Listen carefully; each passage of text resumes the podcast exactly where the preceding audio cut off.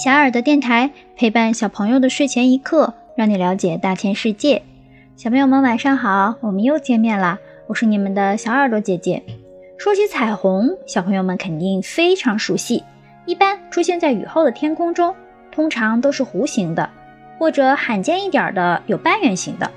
如果说彩虹比较常见，那另一种与彩虹形成原理相似，但是又不是彩虹的火彩虹，你可能就没见过了。它是一种发生概率较低的罕见现象，一般发生在太阳位于高角度位置，其光线穿过高海拔、带有较多冰晶的卷云层的情况下。迄今，火彩虹的现象是很少被拍摄到的。那火彩虹到底是什么？它又是怎么形成的呢？火彩虹正式的称呼为环地平湖，是色彩最鲜艳、最美丽的光晕。形成环地平湖的条件主要是太阳光照射在卷云上，光线从六边形薄片冰晶侧部进入底部射出，形成色散，如同美丽的燃烧的彩虹，所以又被称为彩虹云或火焰彩虹。火彩虹仅仅在非常特殊的条件下发生，如果能够成功发现它，将成为幸运的代名词。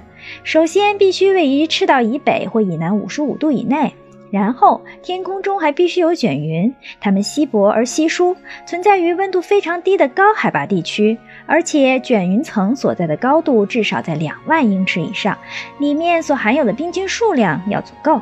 什么是卷云呢？卷云是高云的一种，是对流层中最高的云，平均高度超过六千公尺。卷云可以说是天空中最美丽的云，它的成分多以冰晶形态出现，云体呈白色，也因为含有冰晶，所以看起来较透明，也较亮。卷云云层通常不厚，且细致而分散，形成一丝丝具有纤维组织的云彩。比较常见的形态有羽毛状、丝状、钩状等。为什么卷云会变成彩色的呢？跟彩虹原理其实差不多。每个可见光波长都有一种颜色，从红色、橙色和黄色到绿色，最后是蓝色。当所有这些波长都以相同的角度到达我们的眼睛时，我们会看到白色的光。但是当折射导致它们散射，并从不同的角度到达我们时，我们就会看到它们各自的颜色。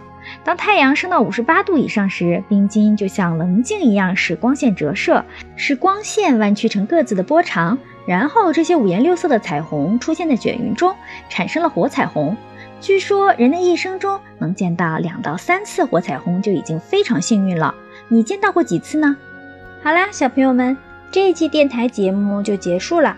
如果小朋友们想要了解大千世界更多知识，可以请爸爸妈妈关注我们的微信公众号“小耳朵听大世界”，也可以上喜马拉雅、荔枝和蜻蜓去收听我们的节目。我们明天晚上不见不散，小朋友们晚安。